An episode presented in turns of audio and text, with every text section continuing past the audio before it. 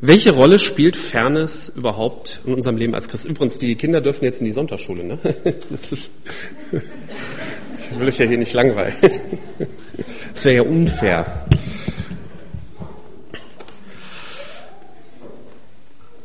Ja, welche Rolle spielt Fairness in unserem Leben als Christ? Was ist Fairness oder Fair Play überhaupt? Fairness kommt von dem englischen Wort fair. Und das kann man wörtlich mit anständig oder ordentlich übersetzen. Man verbindet es mit Gerechtigkeit und Angemessenheit. Ne, ich habe natürlich bei sowas, bei solchen Worten gucke ich auch immer gerne in Wikipedia. Da sind immer schöne so griffige Definitionen drin. Also Fair Play. Da steht in der Wikipedia Anerkennung und Einhaltung der Wettkampfregeln, partnerschaftlicher Umgang mit dem Gegner, gleiche Chancen und Bedingungen, das Gewinnmotiv zu begrenzen, also kein Sieg um jeden Preis und Haltung in Sieg und Niederlage zu bewahren. Diese Punkte kann ich für Spiele und Wettkämpfe auch ohne weiteres unterschreiben. Und nur so machen Spiele und Wettkämpfe wirklich Spaß. Lieber sich fair messen und vielleicht verloren zu haben, als durch miese Tricks zu gewinnen. Das kann hoffentlich hier jeder unterschreiben. Auch wenn man sich natürlich über eine Niederlage manchmal ärgert. Hauptsache, das Spiel war fair. Kommt man mit Fairness gut durchs Leben? Ist das Leben ein Spiel oder ein Wettkampf? Bei manchen Bibelstellen hat man so den Eindruck. Zum Beispiel schreibt Paulus an seinen Mitarbeiter Timotheus, 1 Timotheus 6, Vers 12, Kämpfe den guten Kampf, der zu einem Leben im Glauben gehört, und gewinne den Siegespreis, das ewige Leben, zu dem Gott dich berufen hat. Oder 2 Timotheus 4, 7 und 8, da schreibt Paulus am Ende seines eigenen Lebens, ich habe den guten Kampf gekämpft, ich habe das Ziel des Laufes erreicht, ich habe am Glauben festgehalten. Nun liegt der Siegeskranz für mich bereit, die Gerechtigkeit, die der Herr, der gerechte Richter, mir an jenem großen Tag geben wird. Und nicht nur mir, sondern auch allen anderen, die ihn lieben und auf sein Kommen warten. Er vergleicht hier das christliche Leben mit einem Wettkampf und der Siegespreis entspricht dem ewigen Leben. Doch der Schwerpunkt liegt nicht auf dem Messen mit anderen, sondern darauf, dass man sein eigenes Leben auf das Ziel, auf das ewige Leben mit Jesus Christus ausrichtet. Solche Bilder haben ja immer einen Vergleichsschwerpunkt, auf den es ankommt, und das ist hier mit Sicherheit nicht das Messen mit anderen Leuten. Eine weitere Bibelstelle dazu ist 1. Korinther 4, Vers 1 und 2. Ah ja, vielen Dank.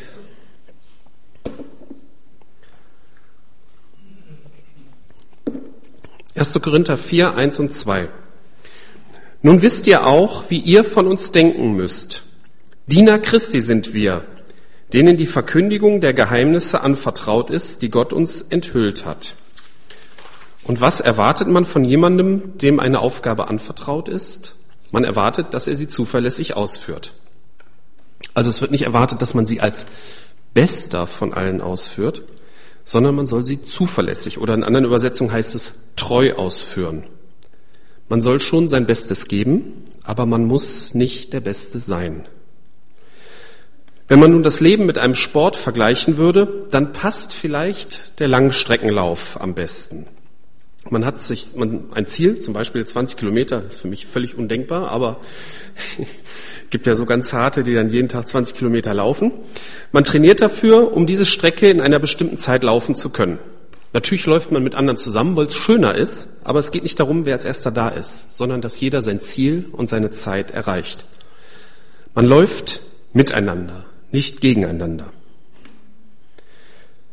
Manchmal hat man natürlich schon den Eindruck, dass das Leben was von einem Wettkampf hat. Ne, wenn man zum Beispiel mit einem anderen um eine Arbeitsstelle konkurriert. Ne, so eine Situation, die meisten werden es schon miterlebt haben. Ähm, der Sketch ist übrigens nicht witzig geworden, weil mir ist einfach kein Gag eingefallen. Mir war bei solchen Bewerbungsgesprächen irgendwie nie zum Lachen. Vielleicht liegt es daran so. Ne? Geht euch, ging euch vielleicht auch mal so. Ähm, also man konkurriert um eine Arbeitsstelle oder wenn zwei Männer um eine Frau konkurrieren. Ne? Aber bei diesem Beispiel merkt man schon, das Wettkampfbild passt nicht. Ne? Wie sollte der Wettkampf um eine Frau aussehen? Wer die besseren Gedichte schreibt? Wer die schöneren Blumen kauft? Oder wer das schickere Auto hat? Wir wissen ja aus dem Film Grease, dass es auf das Auto ankommt. Ne? Aber wenn man nachdenkt, kommt man schnell dahinter, dass ein guter Wettkämpfer nicht unbedingt ein guter Ehepartner ist. Das hat nichts miteinander zu tun. Das gilt umgekehrt genauso, wenn zwei Frauen um einen Mann werben, aber da habe ich keine Ahnung von. Das Wettkampfprinzip ist in diesem Lebensbereich völlig unangemessen. Doch wie sieht es auf der Arbeit aus? Ich habe letztens was Interessantes gehört. Angeblich verwendet die Firma Apple, die ja sicherlich die meisten kennen, intensiv das Wettkampfprinzip für die Entwicklung von Produkten. Ich weiß nicht, ob es stimmt, ich habe es nur gehört. Wenn also Apple etwas Neues auf den Markt bringen will, zum Beispiel den Ei-Kocher, dann arbeiten vier Teams parallel daran und die beste Lösung wird am Ende verwendet. Also wenn das so stimmt, ich habe es nur gehört, dann werden die Sieger sicherlich irgendwas von den Verlierern auch verwenden, aber es gibt ganz klar ein Siegerteam und mehrere Verliererteams. Ich weiß nicht, ob ich so arbeiten möchte. Allerdings die meisten Entwickler sind eh Spielkinder und vielleicht passt daher so die, diese Wettkampfidee. Andere Firmen versuchen über die Schiene Mitarbeiter des Monats oder Verkäufer des Jahres die Mitarbeiter wettkampfmäßig zu motivieren. Das hat allerdings oft, also zumindest in meinen Augen, manchmal einen etwas lächerlichen Charakter. Ich war immer auf so einer Tupperware äh, Bezirkstreffen und da wurden dann die erfolgreichen Verkäufer, die durften nach vorne kommen, wurden beklatscht und haben zur Belohnung einen Tupperware Schlüsselanhänger bekommen. Hier und da wurden auch Schlüsselanhänger wie Kamelle so in die Versammlung geworfen. Also es waren fast nur Frauen da und selten war mir das weibliche Wesen so fremd wie auf dieser Veranstaltung. Aber, also, aber es gibt trotzdem in der Arbeitswelt Ähnlichkeiten zu einem Wettkampf. Man muss auf der Arbeit seine Ideen gut verkaufen können. Ein Selbstständiger oder ein Manager muss die Produkte seiner Firma gegenüber der Konkurrenz auf dem Markt platzieren können. Letztendlich kämpft man da. Aber es gibt einen wichtigen Unterschied, zumindest empfinde ich den so. Bei einem Wettkampf oder einem Spiel nimmt man aus Spaß teil und man hält sich deswegen an die Regeln, weil es sonst keinen Spaß macht. Im Alltag, in der Arbeitswelt, hält man sich an die Regeln, weil es das Gewissen befiehlt. Es ist schön, wenn die Arbeit Spaß macht, aber man muss auch dann arbeiten, wenn es keinen Spaß macht. Und sich auch dann an die Regeln halten. Und eine Steuererklärung zum Beispiel macht nie Spaß. Also, Spiel und Wettkampf sind vom Spaß getrieben, Alltag, das richtige Leben, richtige Leben im großen Maße von der Pflicht. Ja, und wie sieht es im Alltag mit Fair Play aus? Nehmen wir noch einmal das Beispiel mit dem Einstellungsgespräch. Für die Firma ist es völlig uninteressant, ob die Bewerberauswahl fair abgelaufen ist, sondern es zählt nur, dass der am besten geeignete Bewerber ermittelt wird. Ob das mit in unseren Augen vielleicht unfairen Psychospielchen passiert oder sonst irgendwie, das ist der Firma üblicherweise egal. Ein anderes Beispiel. Vergleichen wir unseren Alltag mal mit einem Spiel. Schach. Beim Schach geht es darum, den Gegner auszutricksen, zu Fehlern zu verführen und diese Fehler dann auszunutzen. Das ist fair, weil es den Regeln entspricht. Und im Rahmen eines Schachspiels ist das auch okay und macht Spaß. Aber im Alltag funktioniert es nicht. Der Alltag ist kein Spiel. Es soll in manchen Ehen ähnlich vorgehen wie beim Schach, ne, dass man die Fehler des anderen gegen ihn verwendet. Aber am Ende von so einer Ehe gibt es keinen Sieger und kein Remis, sondern nur zwei Verlierer. Fair Play führt auf die Dauer im Alltag, auf der Arbeit, in der Gemeinde oder in einer Beziehung immer zum wie du mir, so ich dir. Oder sogar zum Auge um Auge, Zahn um Zahn. Und dazu kommt noch, dass es auch viele gibt, die im Alltag unfair sind und das Motto leben, wie du mir, so ich dir doppelt. Wir merken, Fair Play ist unserem Alltag nicht angemessen. Aber was ist die Alternative? Es gibt eine biblische Alternative. Ihr kennt vielleicht schon die Jahreslosung für 2011, Römer 12, Vers 21. Lass dich nicht vom Bösen besiegen, sondern besiege Böses mit Gutem. Das ist jetzt neue Genfer Übersetzung. In einer Übersetzung heißt das überwinde das Böse mit Gutem.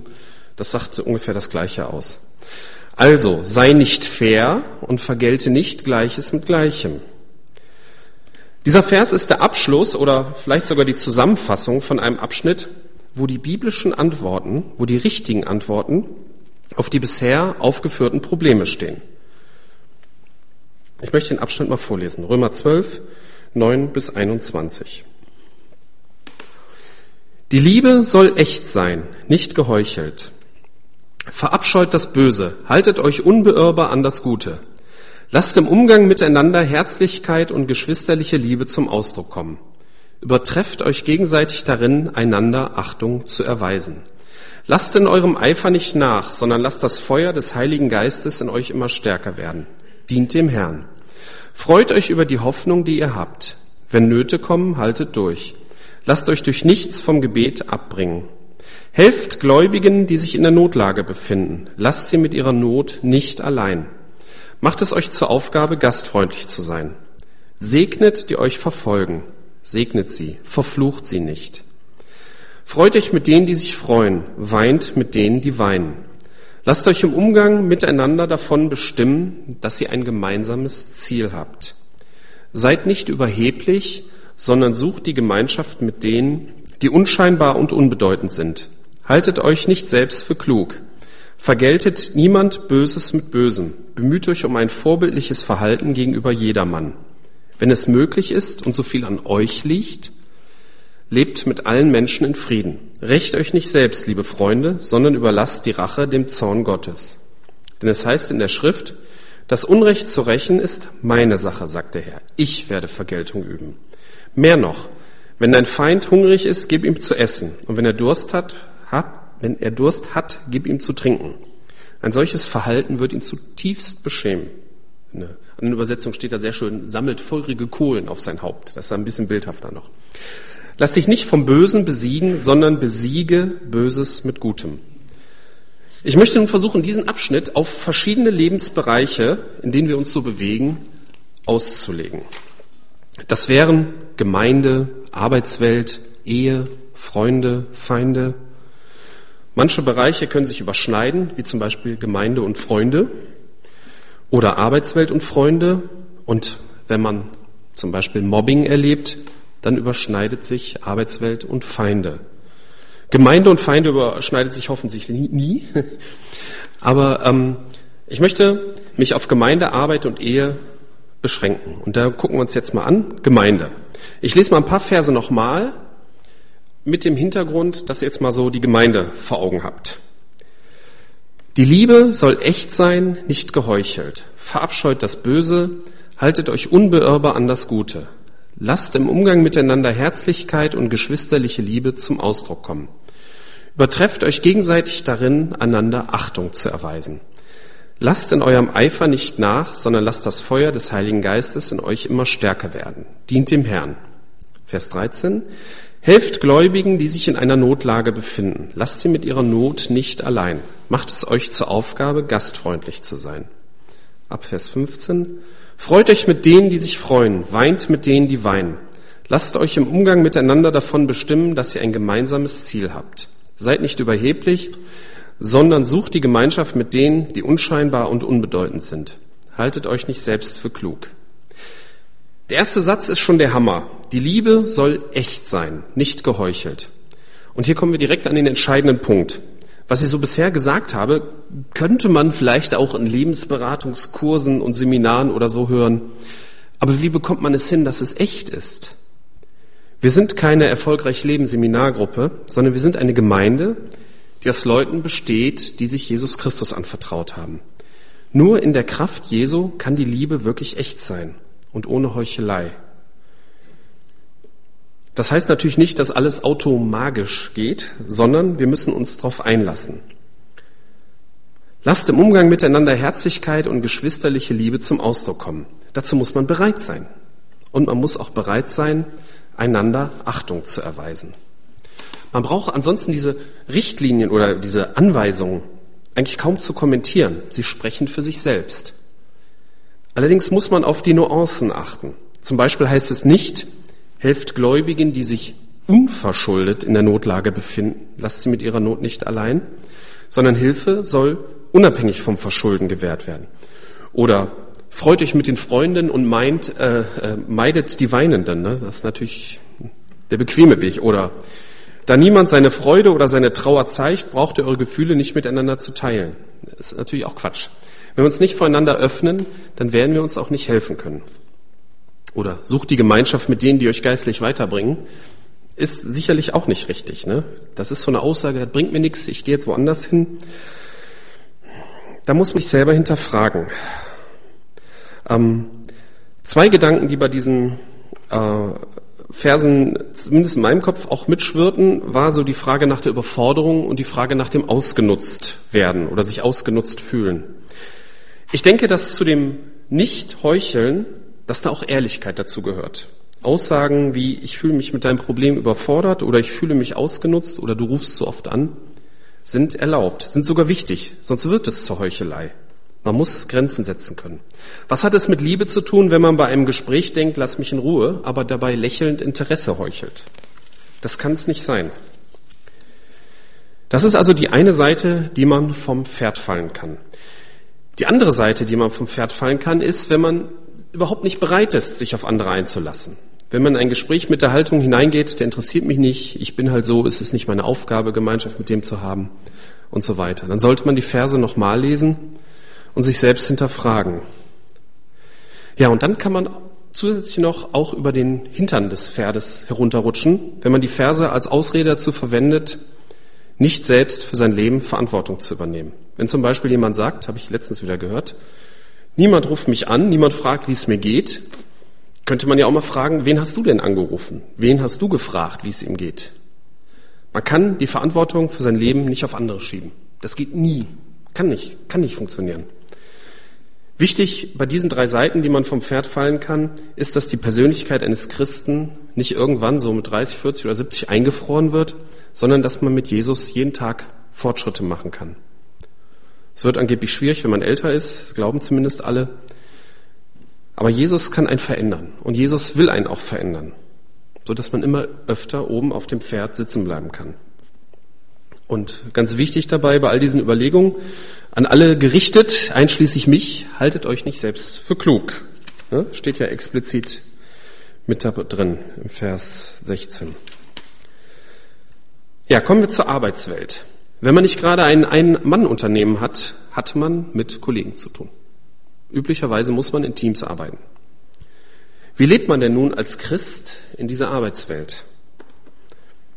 Vers 9, die Liebe soll echt sein, nicht geheuchelt. Verabscheut das Böse, haltet unbeirrbar an das Gute.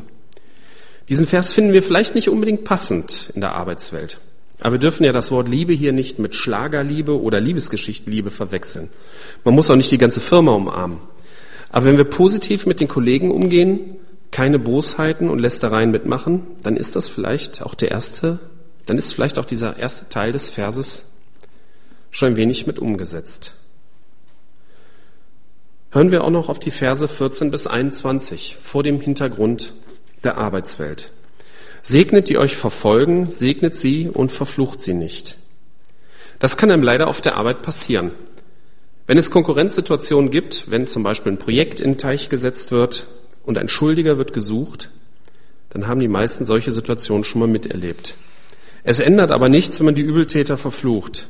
Aber ein Segen kann Situationen ändern weil Gott wirkt, wenn wir segnen.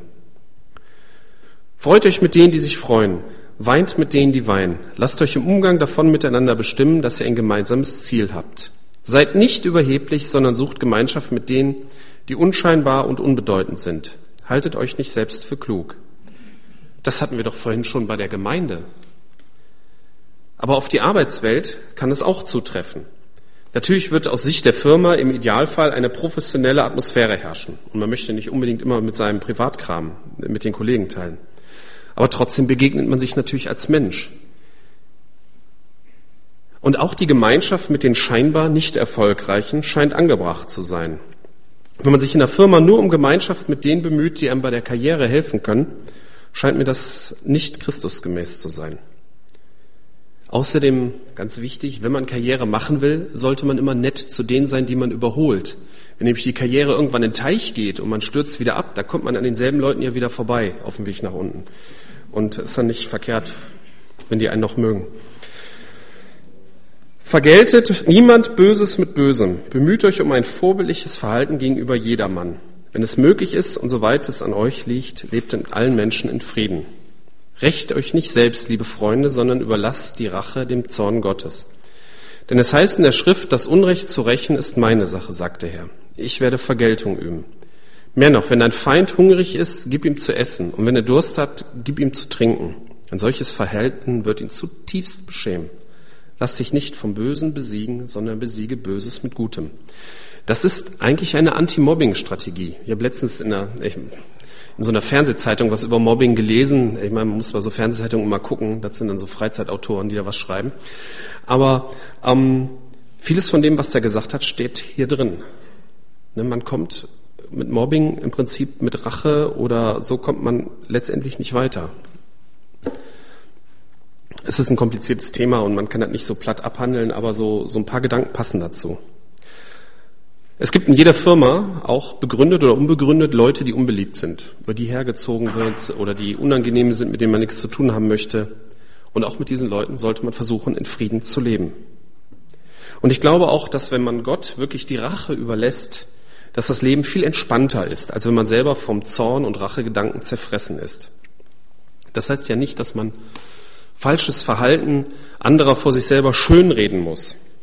Unrecht darf man Unrecht nennen aber man muss nicht selber den Rächer in eigener Sache spielen. Lass dich nicht von der Bosheit der Umstände in deiner Firma oder von der Bosheit der, deiner Kollegen besiegen, sondern besiege Böses mit Gutem. Das ist sicherlich etwas, was auch nur in der Kraft Jesu geht. Kommen wir zur Ehe. Hier passen auch einige Verse. Ne? Die Liebe soll echt sein, nicht geheuchelt. Doch, das ist, denke ich, schon richtig. Verabscheut das Böse, haltet euch unbeirrbar an das Gute. Lasst im Umgang miteinander Herzlichkeit, ja, jetzt kommt das Wort Geschwisterliche, das streichen wir für die Ehe. Also lasst im Umgang miteinander Herzlichkeit und Liebe zum Ausdruck kommen. Übertrefft euch gegenseitig darin, einander Achtung zu erweisen. Dann auch noch, freut euch mit denen, die sich freuen, oder freu dich mit deinem Ehepartner, wenn er sich freut, weine mit ihm, wenn er weint. Und das bitte auch noch nach 15 Jahren Ehe. Geht das? Ja, das geht. Allerdings muss man miteinander reden, ansonsten kann die Heuchelei oder Teilnahmslosigkeit kommen. Interessieren mich noch die Träume meines Ehepartners? Haben wir Zeit füreinander und miteinander? Ist unsere Beziehung noch in Ordnung oder machen wir uns etwas vor? Reflektieren wir ehrlich über den Zustand unserer Beziehung? Sind wir ehrlich vor dem anderen und vor uns selbst? Ich glaube, so die, der Gewinn bei der Arbeit an der eigenen Ehe ist im Vergleich zu allen menschlichen Beziehungen am größten. Lass dich nicht vom Bösen besiegen, sondern besiege Böses mit Gutem. Wir werden nie alles richtig machen. Wir werden mit Sicherheit immer mal wieder den anderen verletzen. Und dann müssen wir uns fragen, machen wir dann Fair Play, also wie du mir, so ich dir? Oder überwinden wir die bösen Dinge mit Gutem? Ja, ich komme zum Schluss. Der Alltag ist kein Wettkampf und kein Spiel. Und Fair Play ist im Alltag keine Option. Wir brauchen etwas, was über Fair Play hinausgeht. Und die richtige Alternative dazu ist die Jahreslosung. Römer 12, 21. Lass dich nicht vom Bösen besiegen, sondern besiege Böses mit Gutem. In der Gemeinde ist es wichtig, sich in der Kraft Jesu in Liebe ohne Heuchelei zu begegnen. Die Verse sprechen da deutlich für sich. Man sollte dabei aber immer ehrlich bleiben, unter Umständen Grenzen ziehen, sich trotzdem ab und zu auf neue Menschen einlassen und nicht die Verantwortung für sein Leben auf andere schieben. In der Arbeitswelt gilt diese Jahreslosung genauso. Und auch wenn man die Verse mit dem Hintergrund Arbeitswelt liest, sprechen sie deutlich für sich. Der Weg ist auch hier, das Böse mit dem Guten zu besiegen. Und auch in der Ehe soll die Liebe echt und ohne Heuchelei sein. Und bitte kein Fair Play, sondern überwindet die Bosheiten die man leider dem Ehepartner ab und zu zufügt, mit Gutem. Amen.